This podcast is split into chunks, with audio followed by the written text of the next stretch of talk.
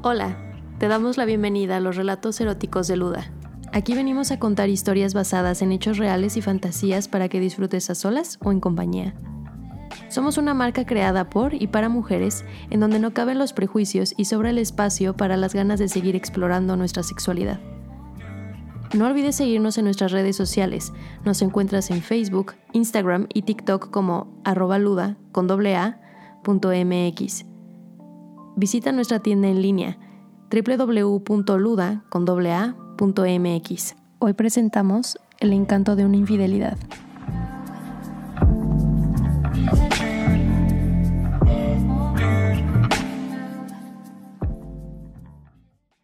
¿Qué es el deseo? sentir que quiere salir corriendo hacia los brazos de alguien, besarle el cuerpo, destapar su sensualidad y su lado más caliente. Querer al mismo tiempo dejar que alguien juegue con tus sentidos, permitirle el paso a lo más profundo de tu ser.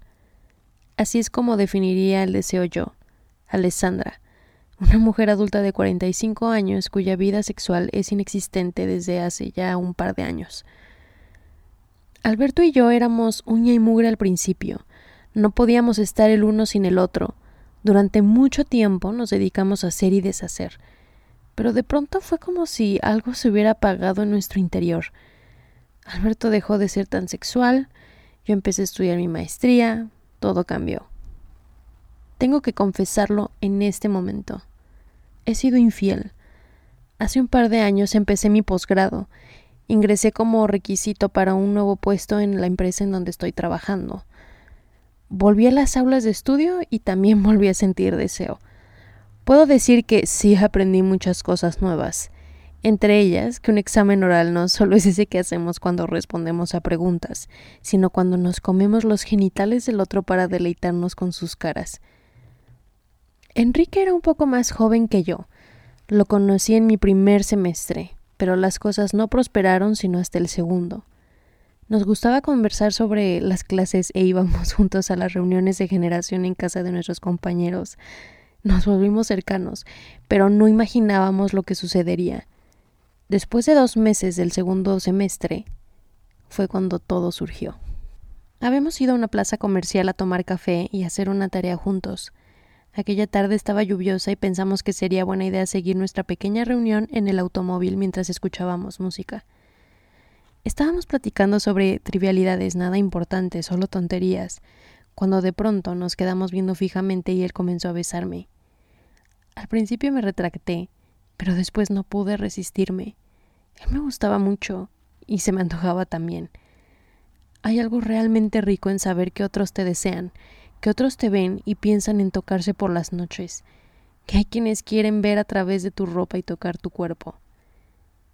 Enrique empezó a tocarme la cara, a acariciar mi cuello, a besarme el pecho, a confesar que muchas veces me había visto y me había imaginado desnuda encima de él, moviéndome rico, y que también se había tocado pensando en el atuendo que había usado el día de la cena de Navidad.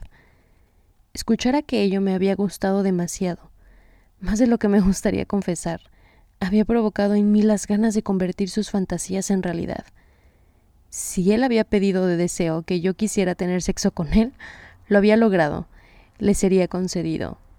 Enrique hizo hacia atrás su asiento. Me senté encima de él y comenzamos a besarnos. Masajeaba mis nalgas como si se tratara de su más grande hallazgo. Después él se bajó los pantalones e hizo a un lado mi calzón. También sacó mis tetas y las dejó al descubierto, lamiéndolas y tocándolas. Después de que con sus dedos me masajeara el clítoris, estaba lo suficientemente húmeda como para tenerlo adentro de mí. Sentí su calor por dentro. Mis caderas se movían a un compás perfecto. Lo más emocionante de este encuentro es que había automóviles en todos lados. En cualquier momento podrían encontrarnos.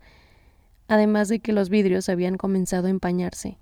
Incluso los oficiales de seguridad podrían vernos, pero no queríamos detenernos. Estábamos fusionándonos en el deseo.